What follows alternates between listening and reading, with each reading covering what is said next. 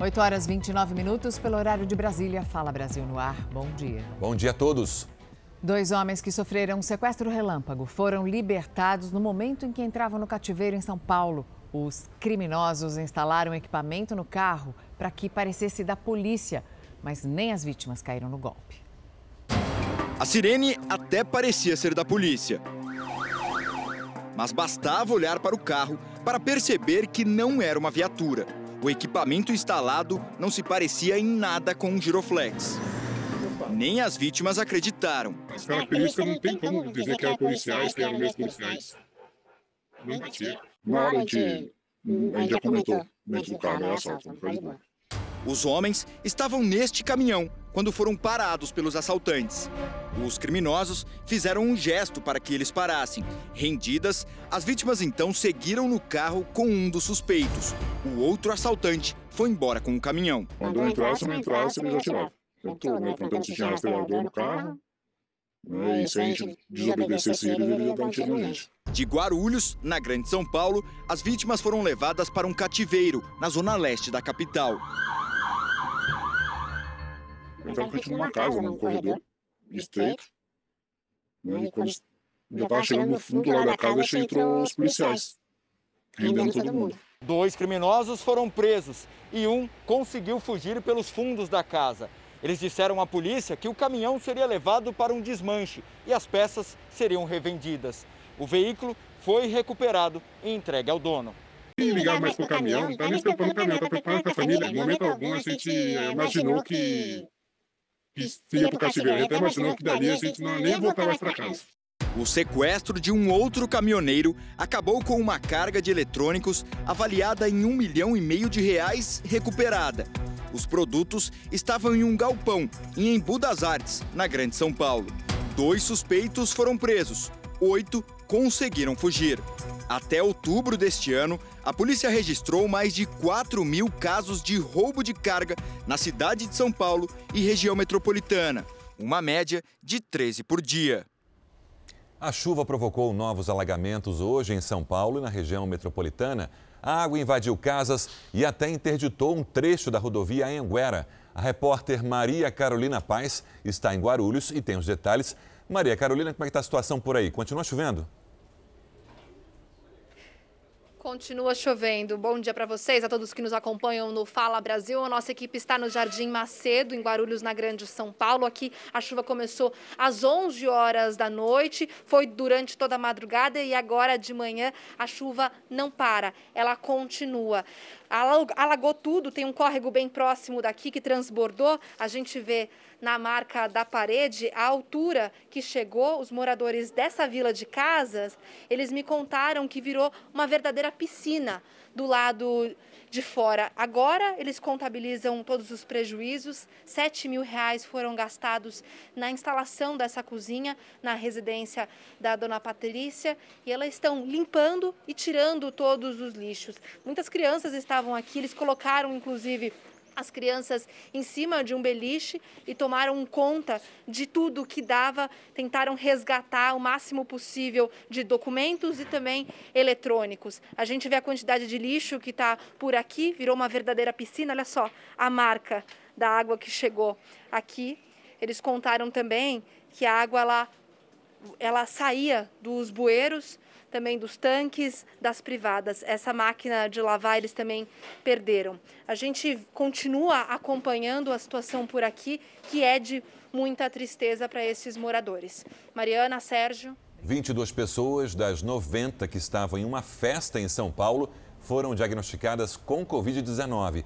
Segundo a Secretaria Municipal de Saúde, um dos infectados estava com a variante Omicron. Todos seguem em isolamento e aguardam o resultado do sequenciamento genético para saber se também estão com a nova cepa. E a Covid-19 deixou de ser a principal causa de morte no estado de São Paulo, ficando em terceiro lugar. Um estudo mostrou que no último mês houve mais mortes por problemas no coração e de câncer do que de Covid.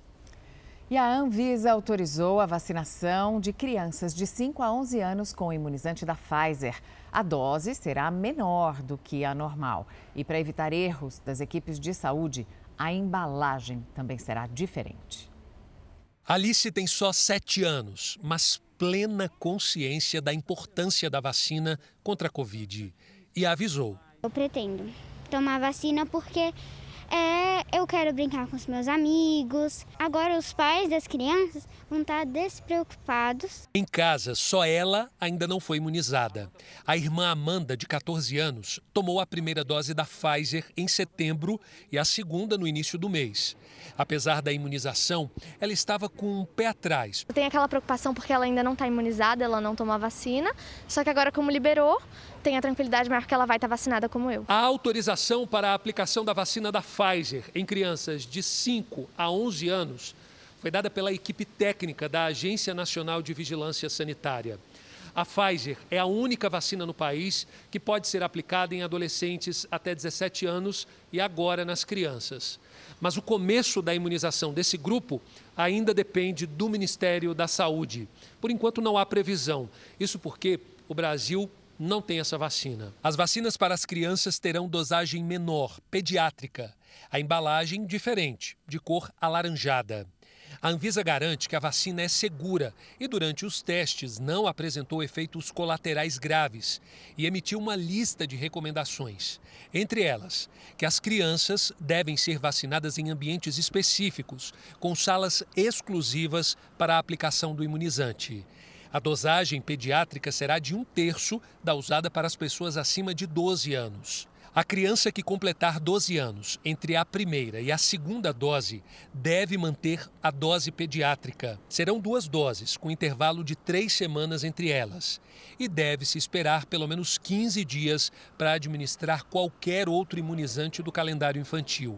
É fundamental que a gente proteja as crianças, porque elas estão sujeitas também a quadros mais graves, raros, mas podem ter quadros mais graves, podem transmitir e elas precisam voltar à escola. Então, o ideal é que todos vacinem a criança, sim. Melina recebeu a notícia da autorização da vacina com alegria.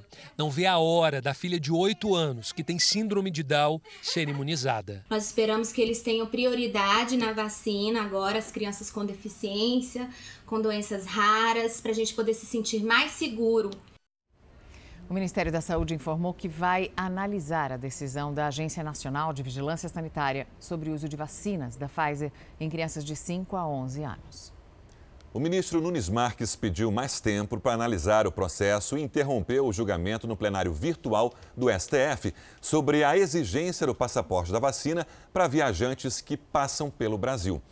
Vanessa Lima, ao vivo de Brasília. Vanessa, bom dia. Qual foi o argumento do ministro para tomar essa decisão? A gente está com um problema de comunicação com a Vanessa, a gente vai tentar retomar e trazemos a informação a qualquer momento. Restabelecido o contato com Brasília, não? Acho que sim. Eh, Vanessa, me ouve agora? Escuto sim, Sérgio. Muito bom dia para você.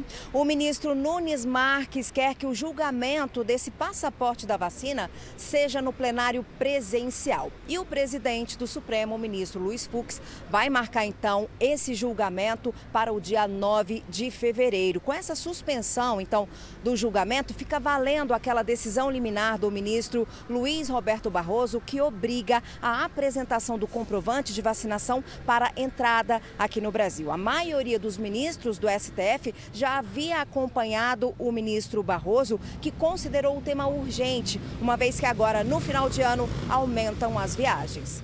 O ex-advogado-geral da União e ex-ministro da Justiça, André Mendonça, tomou posse no Supremo Tribunal Federal. Aproximadamente 60 pessoas participaram da cerimônia, restrita por causa da Covid, incluindo o presidente Jair Bolsonaro, responsável pela indicação o Senado demorou cinco meses para sabatinar e aprovar o nome de André Mendonça. Depois da posse, ele disse aos jornalistas que sempre defenderá a democracia. Já está valendo a proposta de emenda à Constituição que muda o sistema para o governo pagar os precatórios, aquelas dívidas que não podem mais ser contestadas na Justiça. Depois de dois meses de discussão, o Congresso promulgou a PEC. A mudança no sistema dos precatórios vai permitir o remanejamento dos recursos para o pagamento de 400 reais do Auxílio Brasil. Antes da promulgação da PEC, o governo precisou editar uma medida provisória que tem efeito imediato para viabilizar os 400 reais. Ainda é grande o número de adolescentes entre 12 e 17 anos que não foram vacinados contra a Covid-19 no Brasil. Em muitos casos, o medo dos pais tem como base as chamadas fake news. Em Minas Gerais, por exemplo, lá tem cidades com índices baixíssimos de imunização. Entre o medo de reação e a preocupação do filho pegar Covid, venceu a vacina. Bernardo, de 12 anos, tomou a dele há duas semanas. Sim, a gente fica até mais tranquilo, né, para ele frequentar a escola, porque ele já estava tendo aula presencial sem a vacina. Eu tinha um pouco de receio, sim. O bom é que a única reação do adolescente foi de alívio. Você vacinou e aí, o que, que você sentiu? Ah, só dorzinha, aquela dorzinha só, mas nenhum sintoma Tipo, dor de cabeça, nada. Você ficou aliviado? Fiquei. Ainda é grande o número de jovens entre 12 e 17 anos que não se vacinaram contra a Covid-19 no país. Segundo o Ministério da Saúde, 80% já tomaram a primeira dose. O número fica mais preocupante quando a gente analisa a segunda dose. Apenas 25% desses adolescentes voltaram aos postos para completar a imunização. O Rio de Janeiro também está com quase 80% da população jovem vacinada com a primeira dose, mas só 34% tomaram a segunda. O Espírito Santo é um dos estados com índices mais baixos. A cobertura com as duas doses está abaixo de 30% entre os jovens de 12 a 17 anos. Esta influencer capixaba ajudou a chamar a atenção para a necessidade dos jovens completarem a imunização nos vídeos que faz para as redes sociais. Quando houve a Covid, quando chegou a Covid, a gente ficou muito assustado né, com tudo isso. Mas eu sempre ouvi os cientistas, ouvi as pessoas que têm autoridade de falar. E eu falei, eu não posso deixar meu público sem esse tipo de informação. Segundo este infectologista da Sociedade de Pediatria de São Paulo, o jovem não deve se descuidar e precisa sim tomar a vacina. Apesar de terem um quadro muito menos grave pelo coronavírus, ainda assim algumas podem ter um quadro grave. Então é importante a imunização, a proteção e com certeza nesse momento a única coisa que nós temos que protege é a vacina. Débora fez questão de registrar a filha de 14 anos tomando a primeira dose. É que antes disso, a adolescente pegou Covid e toda a família viveu dias difíceis. Graças a Deus eu não peguei a Covid, mesmo não estando vacinada ainda, mais ninguém né, da minha família, mas foi um susto. Uma pesquisa exclusiva encomendada pelo Fala Brasil revelou que mais de 70% dos brasileiros vão terminar este ano com dívidas. Ainda segundo esse levantamento feito pelo Instituto Real Time Big Data, a maior parte das dívidas se acumulou por causa do desemprego e também da inflação. O ano está acabando. E as contas? Só chegando para pagar. Vai virar o ano com dívida? Vai fazer o quê? Sempre com dívida. O ano acaba, mas as contas não. A pesquisa exclusiva encomendada pelo Fala Brasil revela que 7 em cada 10 brasileiros vão encerrar 2021 com dívidas. O norte é a região onde as pessoas estão mais comprometidas com contas. Depois o nordeste, centro-oeste, sudeste e, por último, o sul. Ficou difícil um pouco, né? A vida ficou difícil. Um levantamento feito pelo Instituto Real Time Big Data mostra que quase metade das pessoas tem dívidas de até mil reais. E só para 9% dos entrevistados, as dívidas passam de 5 mil reais, reflexo do aperto em pagar até contas mais baixas. Quando a gente vê que as dívidas agora são de pequenos valores, é sinal que nós perdemos o poder de compra, o poder aquisitivo. Música para ganhar uns trocados. Encontramos o Ricardo na Avenida Paulista, coração financeiro de São Paulo, fazendo do hobby um meio de ganhar dinheiro extra. Um familiar meu acabou, acabou ficando com Covid e, devido a isso, muitas coisas se apertaram em casa. Ele é professor de programação e, assim como muita gente, não está dando conta de pagar o que precisa. Tudo, só não tem a Jota, né? Mas cartão, amigo, família, irmão, todo mundo que dava para dever, a gente ficou devendo, né? Vai acabar o ano realmente zerado. Nós também perguntamos para os brasileiros para quem eles estão devendo. 30% citaram instituições financeiras, como bancos e cartões de crédito. Em segundo lugar, vem parentes e amigos. 28% disseram que pediram socorro para um conhecido e provavelmente vão encerrar o ano com essa dívida. Tem aquele famoso ditado: devo, não nego, pago quando puder. Mas quando?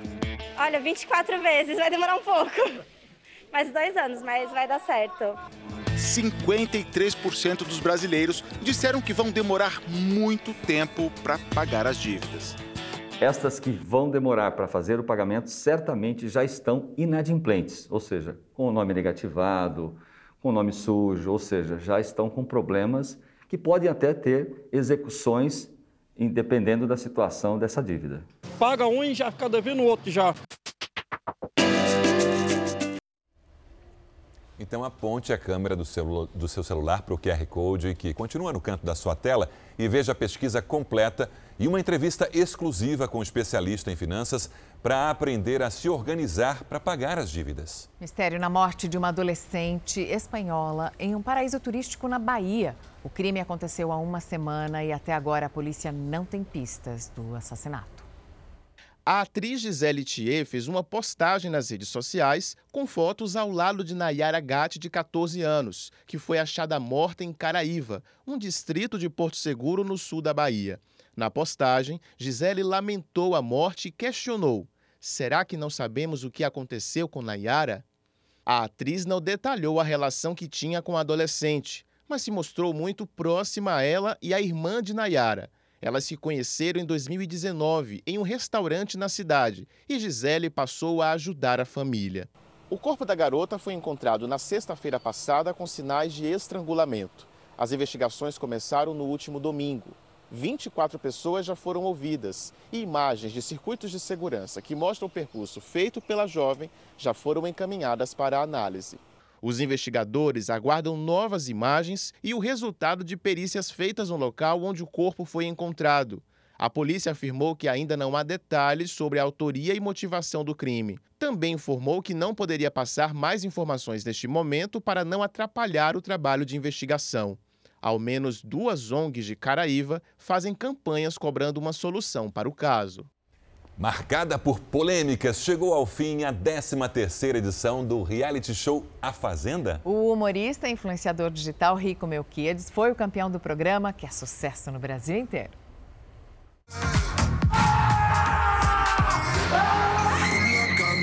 Cem dias de confinamento.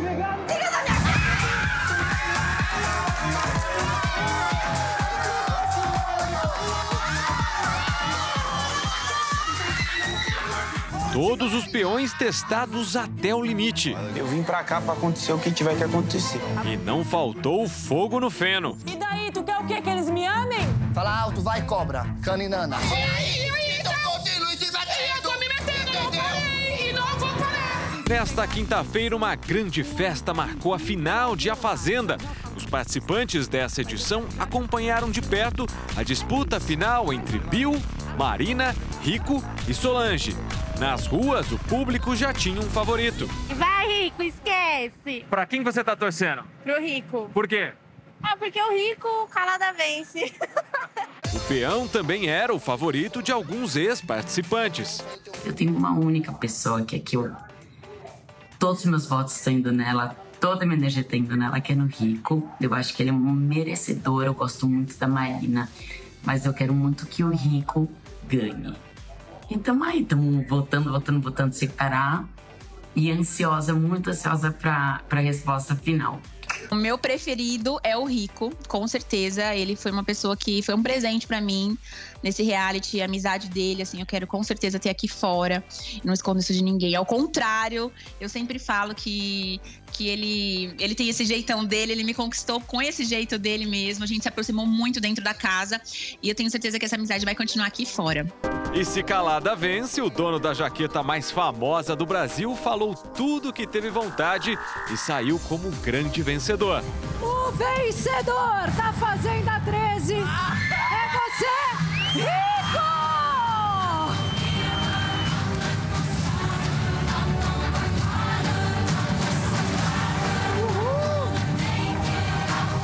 Com 77,47% dos votos, a maior votação da história da Fazenda. O escolhido para levar um milhão e meio de reais para casa Foi o Rico. Foi calada vez, Brasil! Obrigado, eu quero primeiramente agradecer ao Brasil, agradecer a Deus também, que sem Deus não seria perfeito e eu tô muito feliz, amigo. Eu não esperava que eu ia ganhar esse prêmio. Porque eu era tão louco, tão transtornado na casa, que eu não imaginava que o Brasil estava se identificando comigo. Participando do terceiro reality show neste ano, Bill foi o vice-campeão. Estou muito, muito feliz de ter ganhado pelo menos o segundo lugar e feliz pelo Rico também, muito. E Adriane Galisteu, que pela primeira vez comandou o reality rural, também comemorou a Fazenda 13. Quando caiu no meu colo esse presente de apresentar o Power Couple e a Fazenda no mesmo ano, dois produtos que eu sempre fui fã, comentei nas redes sociais, aplaudi os apresentadores que passaram por esse projeto, que é um projeto que o Brasil ama, que o projeto já é grande, gigante. Eu encarei com muito amor, mas com muita responsabilidade. A Fazenda e os Peões se despedem da temporada 2021. Mas 2022 está logo ali. A equipe já começa a trabalhar, já pensar em tudo, desde o elenco até a estrutura, as provas, etc.